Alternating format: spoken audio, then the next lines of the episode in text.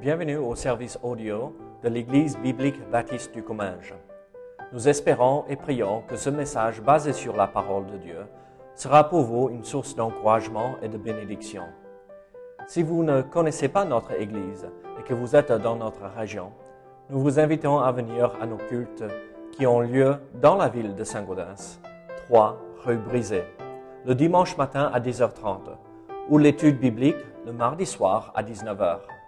Sinon, nous avons notre site internet ebbc.fr. Et maintenant, bonne écoute. La semaine dernière, nous, avons commencé une nouvelle série euh, sur euh, les points distinctifs des baptistes, ou on pourrait euh, appeler ça, comme j'ai dit dimanche dernier, les points distinctifs des églises néo-testamentaires, ceux qui se basent sur la parole de Dieu. Nous allons continuer avec cette série de messages. Et je vous invite à ouvrir votre Bible à Matthieu chapitre 16. Matthieu 16. Matthieu 16, et nous allons regarder les versets 13 à 19. Matthieu 13, verset, euh, euh, Matthieu 16, verset 13 à 19.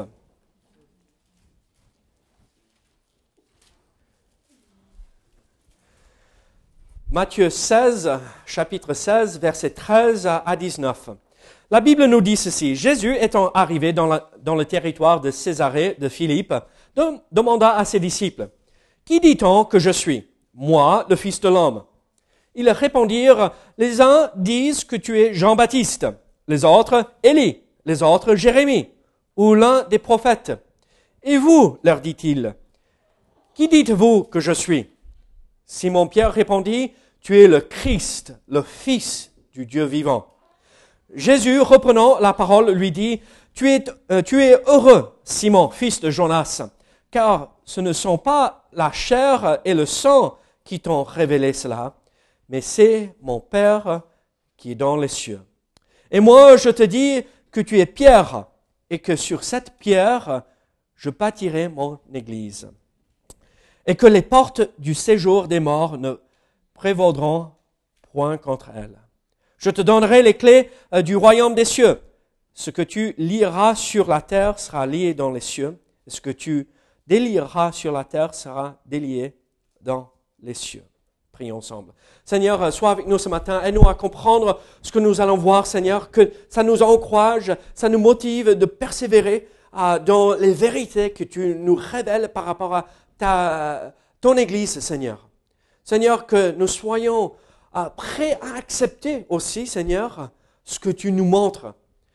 Seigneur, parfois nous sommes confrontés par des choses euh, que nous n'avons jamais vues auparavant. Mais Seigneur, nous voulons vivre, nous voulons vivre dans la vérité. Parce que les hommes disent, mais ce que tu nous montres dans ta parole. Comme nous avons vu la semaine dernière, ta parole est l'autorité pour chaque chose. C'est la règle de vie pour nous, Seigneur, et pour notre Église. Donc nous, nous, nous voulons nous soumettre à ta parole et ce qu'elle enseigne. Sois avec nous ce matin, au nom de Jésus. Amen. Ici, euh, nous allons regarder ce matin le principe de l'autonomie euh, de chaque Église locale. Euh, je dis cela et beaucoup d'idées viennent à l'esprit. Mais en, fait, quand nous lisons les Écritures, nous, nous, reconnaissons, que la Bible enseigne que chaque Église est indépendante. Il euh, n'y a pas une hiérarchie, il n'y a pas une autre Église ou un autre organisme qui peut dicter à, ou devrait pas avoir, un, un organisme au-dessus de l'Église qui a plus d'autorité. En fait, c'est vous, les membres de l'Église, qui décidons tout ici, euh, au sein de l'Assemblée. Euh, en fait, c'est comme ça que le Seigneur avait expliqué et euh, donné les enseignements, surtout dans les épîtres. Et donc, ce que nous voulons voir ce matin, c'est ce principe que les baptistes et toutes les, églises fidèles aux Écritures, tout au long de, l'histoire de l'Église, ont cru que depuis toujours, l'Église euh, doit être indépendante, autonome. Et euh, pas euh, dirigé et euh, euh, soumis à une autorité au-dessus euh, d'elle, mais que nous avons Christ à notre tête et après tout est chez nous, les membres, à décider. En, fait, ça met en question, ça met en règle cette, euh, cette situation de pasteur dictateur aussi, n'est-ce pas? En fait, le pasteur ne devrait pas euh, euh, dicter ce qu'on va faire. C'est à nous tous de décider ensemble comment nous allons avancer et grandir selon les voies du Seigneur. Donc, en fait, je dis que les églises euh, doivent être indépendantes. Euh, l'indépendance de chaque église, l'autonomie de l'église. Mais en fait, il y a aussi le principe d'interdépendance. Même si euh, l'église de Perpignan ne peut pas dicter à l'église de Saint-Gaudens comment faire, nous sommes dépendants d'elle aussi pour la communion fraternelle, le soutien, pour toutes ces autres choses. Nous sommes, il ne faut pas repartir d'ici avec cette idée que euh, nous sommes isolés à nous-mêmes et que euh, ce qui se passe chez les autres, ça ne nous intéresse pas. C'est pas du tout ça. En fait, toutes les églises doivent travailler ensemble et doivent se soumettre à, Christ qui est la tête de l'église. Et quand on se soumet à Christ, on peut travailler ensemble, main dans la main et avancer, faire grandir son église. Alors, ce matin, je veux euh, expliquer ce principe que toutes les églises bibliques, selon tout le long de l'histoire euh, depuis la Pentecôte jusqu'à euh, aujourd'hui, euh, je veux expliquer ce principe de l'autonomie de l'Église locale.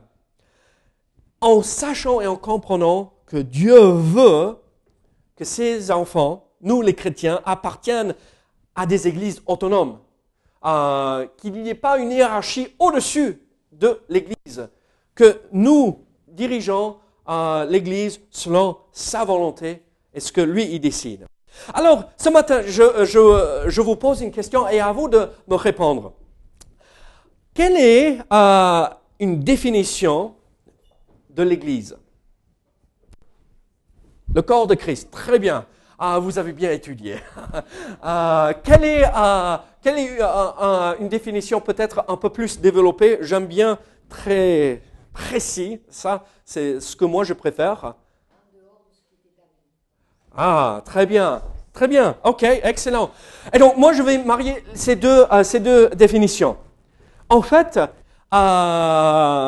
l'Église est une assemblée appelée en dehors du monde afin d'accomplir un objectif spécifique. Et quel est euh, cet objectif? OK Oui, amener euh, les gens au salut. Mais qu'est-ce qui résume euh, l'objectif de l'Église? Oui, il y a grandir dans la foi. Oui, il y a prêcher la parole. Il y a amener des âmes au Seigneur. Mais qu'est-ce que ça accomplit tout cela? La volonté de Dieu. Et quand nous accomplissons la volonté de Dieu, nous glorifions Dieu. Que tout ce que nous faisons, soit nous euh, buvons, soit euh, nous mangeons, soit nous travaillons, tout soit pour la gloire de Dieu. Alors, c'est notre objectif. Et en fait, notre objectif, en étant une église autonome, notre objectif, c'est de rendre gloire au Seigneur par, dans tout ce que nous faisons tout ce que nous accomplissons ici au sein de notre Église, et je ne parle pas des quatre murs ici, ah, je parle de nous, le corps de Christ, les chrétiens. Tout ce que nous faisons, nous voulons que ça rende gloire au Seigneur Jésus-Christ. Alors l'Église, c'est une assemblée appelée en dehors du monde afin d'accomplir un objectif spécifique ou particulier, c'est rendre gloire au Seigneur dans tout ce que nous accomplissons. Et en fait, l'idée de l'autonomie de l'Église, que chaque Église est indépendante, c'est cette idée de pouvoir ou être capable de se gouverner, capable de se soutenir financièrement. On a passé la boîte d'offrande, n'est-ce pas? Euh, Quelqu'un doit payer la facture pour EDF, euh, e n'est-ce pas? Euh, Et capable de se propager de grandir et implanter d'autres églises et amener d'autres âmes au Seigneur pour démarrer d'autres églises locales ailleurs. Et donc ça, c'est euh, l'explication de euh, l'autonomie de l'église. Capable de se diriger soi-même, se, se financer et se propager. Voilà l'objectif que nous avons et quand nous accomplissons cela, ça rend gloire au Seigneur Jésus-Christ. Ça, ça accomplit sa volonté parfaite pour nous. Mais je dis l'indépendance de l'Église ou l'autonomie de l'Église Mais Christ se retrouve où dans tout cela? Monique a bien étudié ce thème. Il est chef. Christ est la tête de l'Église universelle. Je vous dis que chaque Église est indépendante, elle est euh, euh, autonome, euh, mais en fait, c'est en fait des représentations locales du corps de Christ qui est universel. Il y a tous les chrétiens n'importe le nom que nous pouvons mettre affiché sur le panneau à, l'entrée de l'église, si nous avons placé notre foi en Jésus-Christ, nous faisons partie de ce corps de Christ et euh, nous sommes dans l'église qui est son corps. Et en fait, Christ est la tête. Regardez, euh, euh, Christ est la tête de l'église. Il est le chef de l'église. Regardez Matthieu 28. Matthieu 28. Nous allons regarder quelques principes par rapport à cette autorité qui, qui est en Christ. Matthieu 28, verset 18. Jésus s'étant approché leur euh, parla ainsi. Tout pouvoir m'a été donné dans le ciel et sur la terre. Tout pouvoir, donc toute autorité. Christ est l'autorité sur tout ici, sur la terre et dans le ciel. Mon sauveur, celui qui s'est sacrifié, celui qui a donné sa vie entière celui qui est le créateur de tout, celui qui règne souverainement, assis à la droite du Père, il a tout pouvoir, mais il passe du temps à me connaître. et, il veut euh, développer cette relation avec moi. Et donc, Christ est la tête, il a toute autorité sur cette terre. Regardez Colossiens chapitre 1. Colossiens chapitre 1, verset 18. Vous allez travailler à vos Bibles ce matin, d'accord hein? Colossiens chapitre 1, verset 18. Il est la tête du corps de l'Église. Il est le commencement, le premier-né d'entre les morts, afin d'être en tout le premier. Il est la tête du corps de l'Église. Donc, il est le chef il est celui qui euh, euh, dirige tout. Regardez Ephésiens chapitre 1, versets 22 euh, et 23. Il faut s'entraîner là. Il a tout mis sous ses pieds et il l'a donné pour chef suprême à l'Église, qui est son corps, la plénitude de celui qui remplit tout en tous. Christ est la tête de l'Église. Il est le chef de l'Église, le corps de Christ. Alors, nous, les chrétiens, nous formons ce corps, nous formons euh, l'Église universelle qui, euh, qui est invisible, mais on se manifeste dans des rassemblements ou des assemblées locales, euh, physiques. Alors, Christ doit être la tête ou le chef de l'Église universelle. Et, alors, ma question pour nous ce matin, c'est est-ce qu'il est le chef est la tête de l'église locale ici à Saint-Gaudens et le chef de notre vie. La seule façon qu'il sera le chef, diriger l'église ici locale, c'est qu'il règne sur le trône de notre cœur individuellement. Chacun ici présent se soumet à cette autorité que Dieu a établie. Alors ma question pour nous ce matin, est-ce qu'il est celui qui dirige? Est-ce qu'il est celui qui règne? Parce que nous voulons euh, que tout ce que nous faisons lui rende gloire. Et la seule façon que nous pouvons accomplir cela, c'est qu'il soit le chef de notre vie. Et par la suite, le chef de notre Église. Alors, euh, Christ est la tête des églises locales euh, aussi. Nous voyons euh, ça dans, on va pas le faire, mais Corinthiens, les livres, les épîtres aux Corinthiens, les épîtres aux Thessaloniciens, Colossiens, Éphésiens. on voit tout dans toutes ces épîtres que Christ est celui qui est à la tête de ces églises. Alors, nous comprenons que chaque église, elle est indépendante, elle est autonome, mais elle est interdépendante euh, sur les autres églises pour la communion fraternelle, l'encouragement euh, pour faire avancer l'œuvre de Christ ici-bas. Mais à la fin, c'est Dieu en Jésus-Christ qui est le chef de tout. Et malheureusement, à travers l'histoire de l'Église, nous avons vu que on a fait parfois que c'est pas forcément mauvais, mais quelques compromis. D'accord? On parle pas de quelque chose qui est péché ici, mais euh, quelque chose qui est bon et quelque chose qui est meilleur. D'accord? Donc les églises parfois décident de, se, euh, de, de faire autrement. Et en fait, il y a, à travers toute l'histoire de l'Église, il y avait des églises qui, ont, qui se sont écartées un tout petit peu. Il y a l'Église épiscopale. Vous connaissez l'Église épiscopale? Oui? Pas plus que ça, honnêtement.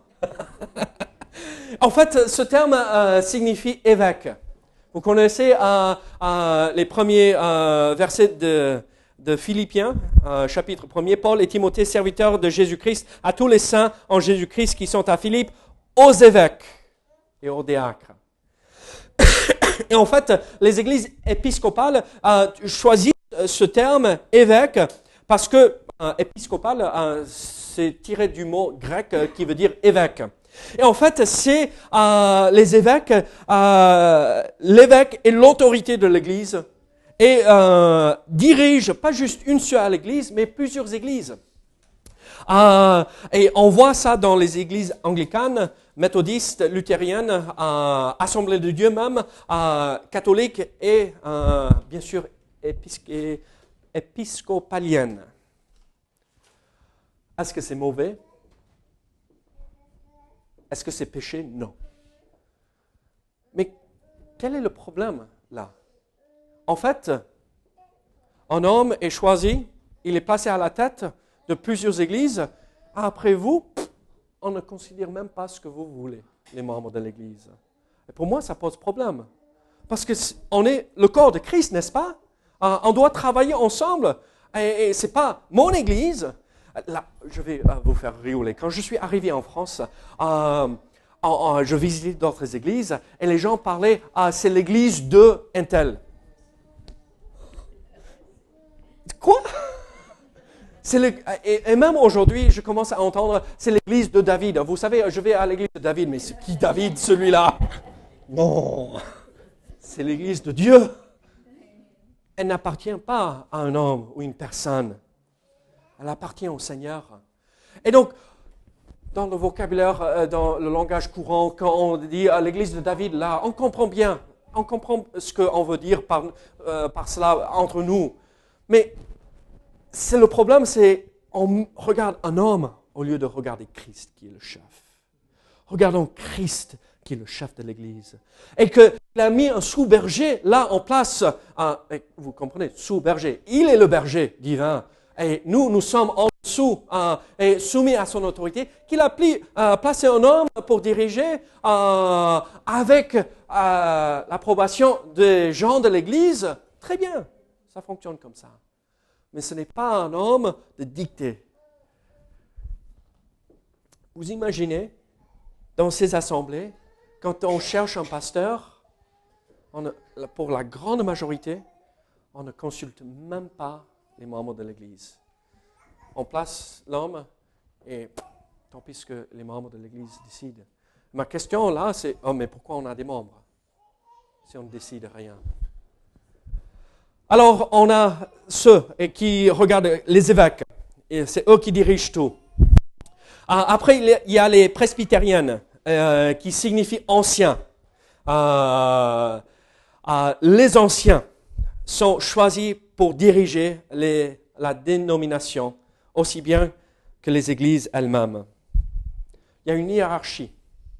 Congrégation, séance, presbytère, synode et l'Assemblée générale qui est au niveau national et international. Ça va, mais encore ça enlève l'autorité de l'Église, de vous, les membres. Il y a le système papal, ça on comprend, l'Église catholique romaine. Et après, il y a les congrégationalistes. Ça, c'est un terme technique. Nous, qui veut dire vous.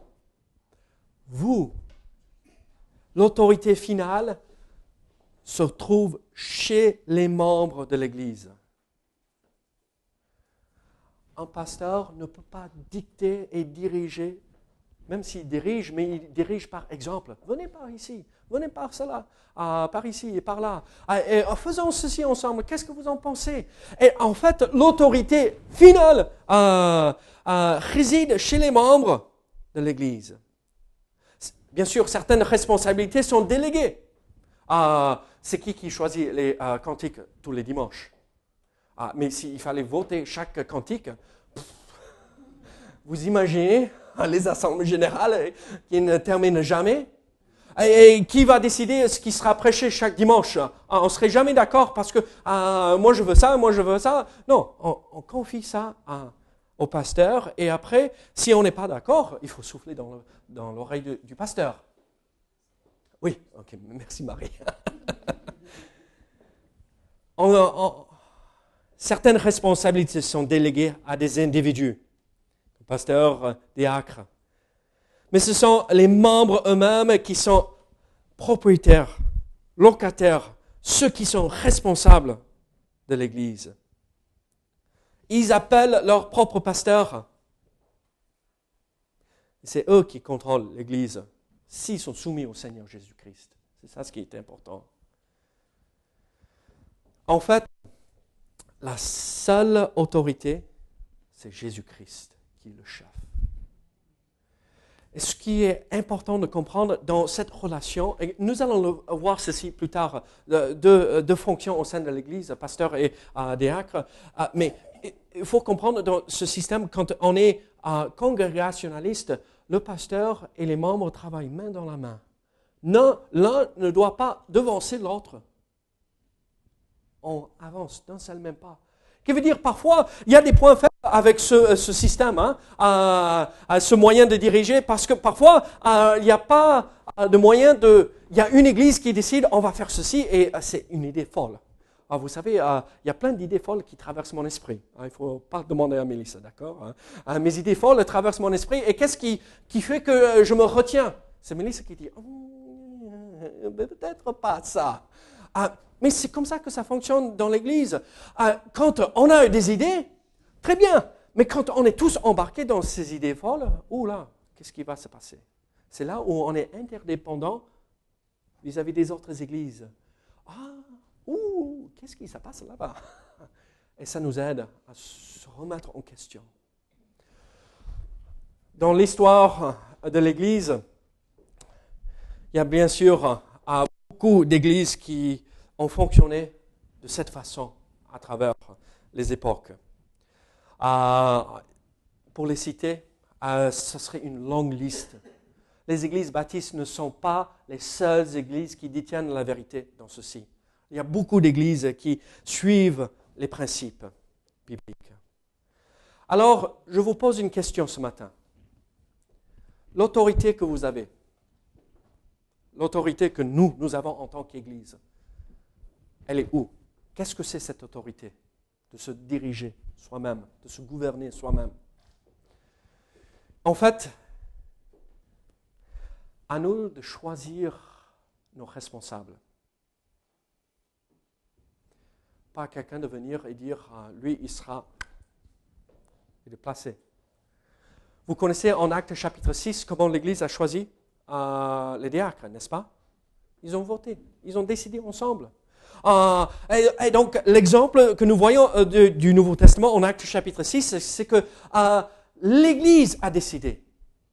Alors, quand nous avons nos assemblées générales pour les membres, on, vous demande de venir et nous décidons ce que nous allons faire pour l'année suivante. nous décidons les projets, nous décidons tout ce qui va se passer. Et le moment où je ne suis plus là en tant que pasteur, devinez quoi? Vous allez voter et décider? Qui sera le prochain pasteur? Ce ne sera pas moi qui dis, oh, celui-là, je le veux comme pasteur. À vous de décider. La discipline, on le voit dans 1 Corinthiens chapitre 5. On le voit dans 2 Thessaloniciens chapitre 3 ou Matthieu 18.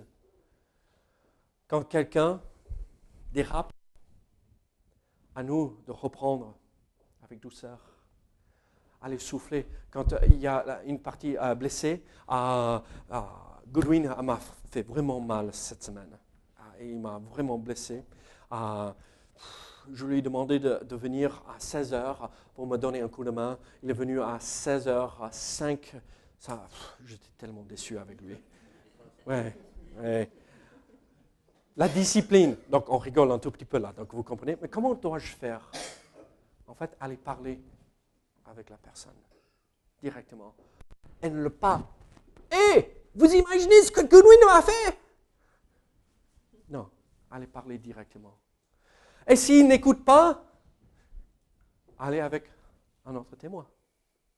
Et quelle est la prochaine étape? Parler devant l'Église. Mais après, si je dis, euh, je lui ai donné rendez-vous pour 16h, il est arrivé à 16h05, vous allez me dire, mais David, rentre chez toi. hein. Qu'est-ce que c'est 5 minutes? Qu'est-ce que c'est 30 minutes même, si on va rendre certain Mais vous voyez ce que je veux dire? C'est l'autorité réside dans l'Église. Si les problèmes ne se règlent pas entre les, euh, personnes euh, intéressées ou impliquées dans la situation, c'est l'Église qui doit trancher. Par contre, on ne va pas trancher par rapport euh, aux questions de ceux en dehors de l'Église. Ça ne concerne pas du tout l'Église. Donc si vous avez des soucis avec les voisins, euh, ça entre vous. Ah, mais vous voyez, l'autorité est dans l'Église, dans le corps de l'Église. C'est à nous de décider d'envoyer les missionnaires, les évangélistes. On pourrait les appeler les évangélistes ou les apôtres, comme on veut. Acte 13, le Saint-Esprit a dit, mettez à part qui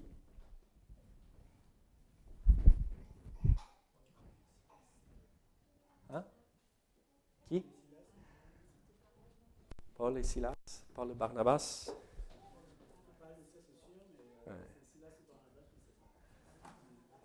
Barnabas. Regardez, l'Église a dit, nous voulons envoyer cet homme ou ces personnes en tant que représentants de Jésus-Christ. Nous avons une énorme responsabilité qui est posée sur nous. Mais ma question par rapport à tout cela, pour moi, pratiquement, qu'est-ce que ça exige de moi en tant que membre d'Église? Qu'est-ce que ça demande pour moi? Je comprends, d'accord, David, l'Église est autonome, elle est indépendante, il n'y a pas une hiérarchie, il n'y a pas des hommes qui décident pour nous, c'est à nous de, de- décider tous ensemble. Mais qu'est-ce que ça veut dire pour moi, pratiquement, euh, dans la vie de chaque jour? Mais en fait, ce que ça exige, c'est que euh, chaque personne doit être assez capable ou euh, doit être capable de connaître la volonté de Dieu dans toute situation.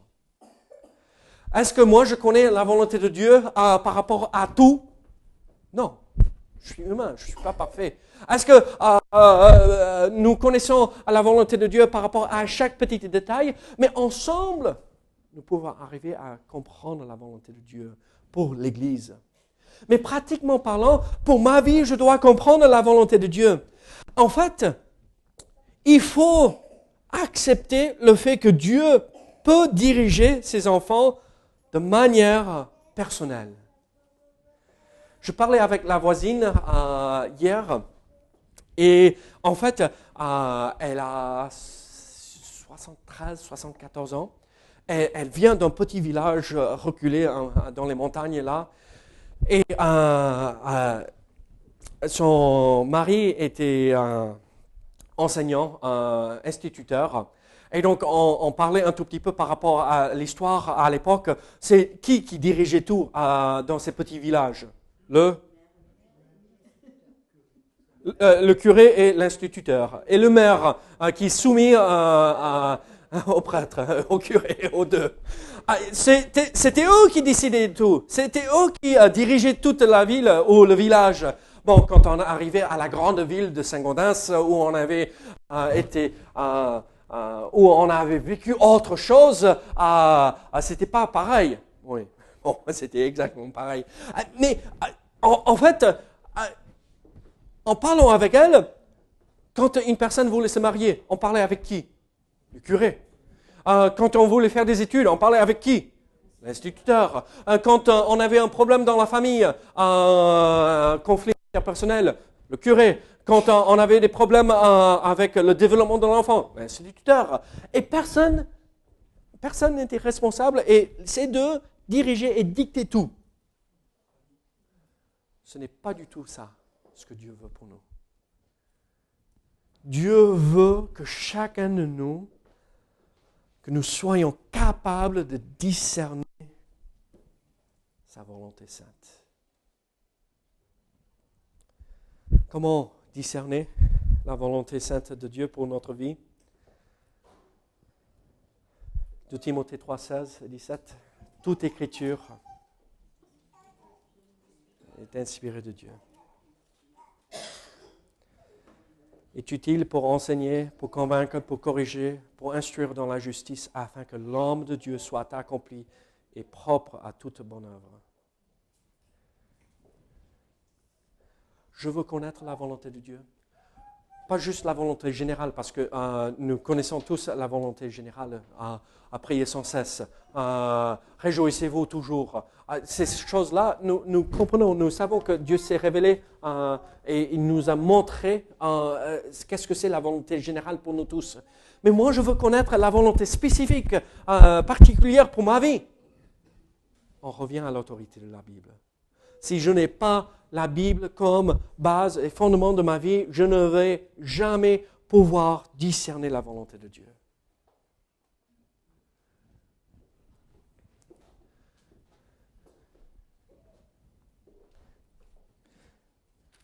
Regardez Acte chapitre 5.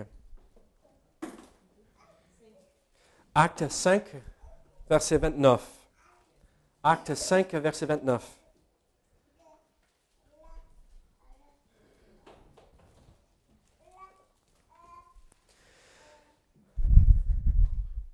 Encore, euh, pour connaître la volonté de Dieu, il faut avoir euh, la parole de Dieu comme fondement, mais aussi il faut reconnaître notre responsabilité d'obéir la parole. Pierre et les apôtres répondirent, il faut obéir à Dieu plutôt qu'aux hommes. Il faut obéir à Dieu. Il faut obéir à, euh, obéir à sa volonté, mais il faut la connaître. Mais vous savez, un chrétien consacré, un chrétien qui vit pour le Seigneur, pourra discerner la volonté de Dieu. Romains chapitre 12.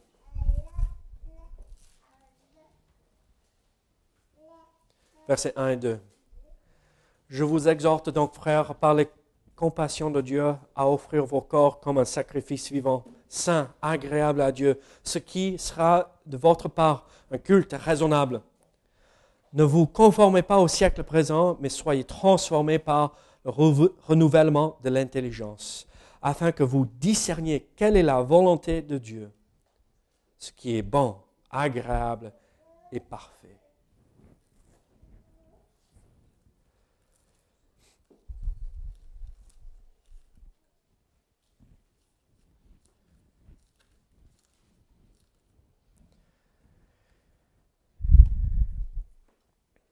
C'est pourquoi ne soyez pas inconsidérés, mais comprenez quelle est la volonté du Seigneur. Ne vous enivrez pas de vin, c'est de la débauche. Soyez au contraire remplis de l'Esprit. La volonté de Dieu. On a le moyen de discerner et comprendre la volonté de Dieu. La parole comme base décider, je vais obéir à Dieu plutôt qu'aux hommes, consacrer ma vie au Seigneur, offrir notre corps en tant que sacrifice, être rempli du Saint-Esprit. Vous savez, le seul commandement que nous avons en tant que euh, chrétiens vis-à-vis du Saint-Esprit, vous connaissez le seul commandement que nous avons reçu par rapport au Saint-Esprit? Soyez remplis. Ça dépend de nous. Ah, Dieu nous a jamais dit euh, soyez baptisés par le Saint-Esprit. C'est lui qui a accompli ça. Euh, il nous a jamais euh, dit d'être que, le Saint-Esprit habite en vous. Non. Il a accompli ça au, au moment du baptême du Saint-Esprit. Qu'est-ce qu'il nous a dit? Soyez remplis du Saint-Esprit. En fait, laissez euh, au Saint-Esprit la place pour qu'il accomplisse sa volonté parfaite, pour qu'il vous comble et vous remplisse de sa puissance afin d'accomplir sa volonté parfaite. Et si nous sommes remplis du Saint-Esprit, avec la parole de Dieu euh, comme un fondement, avec euh, la décision que je vais obéir à Dieu et plutôt qu'aux hommes, écoutez ce verset magnifique. Jean 14, Jean 14. Verset 26. Mais le consolateur, l'Esprit Saint, que le Père enverra à mon nom, vous enseignera toutes choses et vous rappellera tout ce que je vous ai dit. C'est lui qui nous enseignera toutes choses. Et ça inclut la volonté de Dieu. Alors, mes amis, l'Église, en tant qu'Église autonome, qu'est-ce que ça veut dire pour moi dans ma vie de chaque jour? Il faut que je sois rempli du Saint-Esprit afin de me soumettre à sa volonté sainte pour discerner. Et si je connais la volonté de Dieu pour ma vie et pour ce que le Seigneur me montre, on peut tous se réunir en étant remplis du Saint-Esprit avec la parole comme fondement et on peut découvrir la volonté pour notre assemblée, pour la faire avancer, pour que on décide pour nous-mêmes ce que le Seigneur veut pour notre Église locale, pour qu'on finance les besoins de l'Église et pour qu'on se propage, qu'on annonce l'Évangile, qu'on retrouve des âmes perdues qu'on les amène au Seigneur, pour qu'on fasse avancer son Église ici-bas. Ça ne veut pas dire être isolé, ça veut dire dépendre entièrement sur Christ qui est notre tête. Ça ne veut pas dire côtoyer, euh, ne pas côtoyer les autres églises. Ça veut dire regarder à Christ en premier, après les autres. Vous savez, Christ est le chef de l'Église. Parfois, on a l'impression qu'on est un peu abandonné, délaissé. Mais vous savez, j'ai grandi en Floride. Euh, euh, j'ai grandi en Floride. J'avais 17 ans quand je suis arrivé en Floride. Et donc j'étais un gamin, euh, un adolescent. Et en fait, en arrivant en, Floride, j'avais remarqué qu'ils avaient la même chose que j'avais euh, quand on avait en, Louisiane, là où je suis arrivé en, Louisiane quand j'avais 12 ans. Il y a des alligators, des crocodiles, euh, nord-américains bien sûr. Et, euh, c'est des, des animaux magnifiques. Ah, si vous n'êtes jamais approché, ah, si vous n'avez jamais vu un, alligator ou un crocodile dans un zoo euh, quelque part, c'est beau. Ah, moi, je peux mettre euh, des, bottes euh, bien en cuir d'alligator, aucun souci. Ou un portefeuille en cuir d'alligator, aucun souci. Mais je ne veux pas m'approcher de ces, bêtes. On a une histoire d'un jeune homme qui est sorti de l'école un après-midi en Floride et à côté de sa maison était un lac. Et il est entré fatigué, mais il faisait beau, c'était euh, le début de l'été, donc euh, il a dit Salut maman euh, En passant, en traversant la maison, et en sortant de la porte derrière, la chemise dans l'air, les chaussures, un par là, un autre par là, et après, il courait et plongeait dans le lac. Et il était tout content parce qu'il faisait chaud à 35 degrés. Et il rentre et il commence à nager. Il rentre dans l'eau, il commence à nager. Il veut atteindre le milieu du lac. C'était un petit lac, hein, un petit étang, on va dire. Sa mère sort pour le saluer, mais lui, il n'avait pas fait attention. Parce qu'il était juste tellement euh, prêt pour se baigner et il n'a pas fait attention, mais sa mère qui était en eau guettait, a regardé, surveillé. Et d'un coup, on entend la mère crier Reviens ici maintenant Le fils, qui qui était indépendant. Il avait décidé de lui-même plonger dans cet étang pour nager, il ne s'est pas rendu compte qu'il y avait un alligator. Mais l'alligator l'a vu. Il entend sa mère crier, et quand on entend une maman crier avec cette voix, euh, on sait, oula, il y a un problème. Je m'en fiche des conséquences, je fais demi-tour et je nage le plus vite possible. Juste au moment où il arrive sur arrive le bord, l'alligator l'attrape et il a par les jambes. Mais maman l'a attrapé par les mains et les bras et il y avait une bataille pendant quelques minutes. Enfin, l'alligator a lâché. Vite à l'hôpital, l'enfant est sorti avec des cicatrices, mais rien de plus. On était, il était dépendant de sa mère. Tout comme nous, nous sommes dépendants de Dieu. Il ne va pas nous lâcher. Le fils, à l'hôpital, il a reçu euh, des visites euh, et tout le monde voulait voir les cicatrices et les points dans les jambes. Et, il montrait les jambes et disait, ah, vous voyez les cicatrices? Donc, ce n'était pas aussi grave que ça, mais quand même. Hein. Et, et elle a dit, mais j'ai quelque chose de même plus impressionnant. Il a montré ses mains et ses bras où maman n'a pas lâché. Elle a tenu ferme et il a dit, ça, c'est des cicatrices. Ça, c'est beau. Dieu ne nous lâchera jamais. Nous sommes dépendants de lui. Même si, parfois on se dit, on va faire comme on veut, il ne va jamais nous lâcher. Il nous tiendra jusqu'à la fin. Sommes-nous dépendants de Dieu, de Christ qui est notre chef? Voilà ce que la Bible enseigne par rapport à l'autonomie de l'Église Prions ensemble. Merci, Seigneur, pour cet enseignement. Seigneur, merci pour euh, ta parole.